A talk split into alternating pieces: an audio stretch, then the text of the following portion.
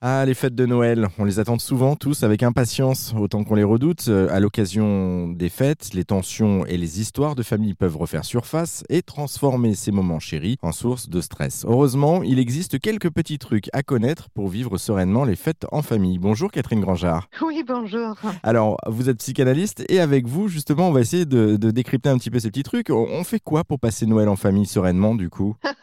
Alors là, vous me demandez l'impossible. Des petits trucs pour être serein en famille. Oh là là là là là là.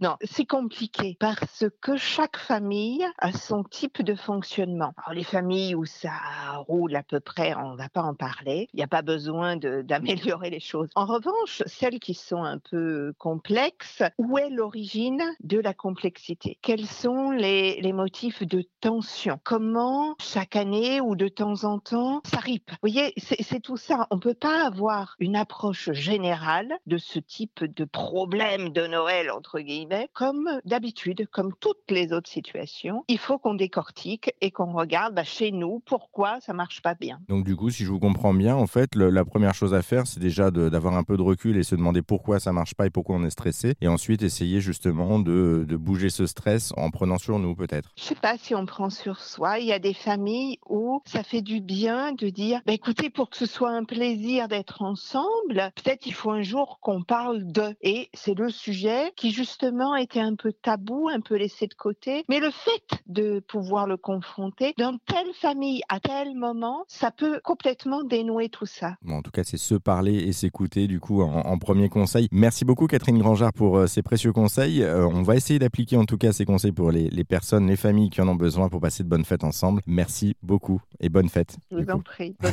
oui, vous aussi.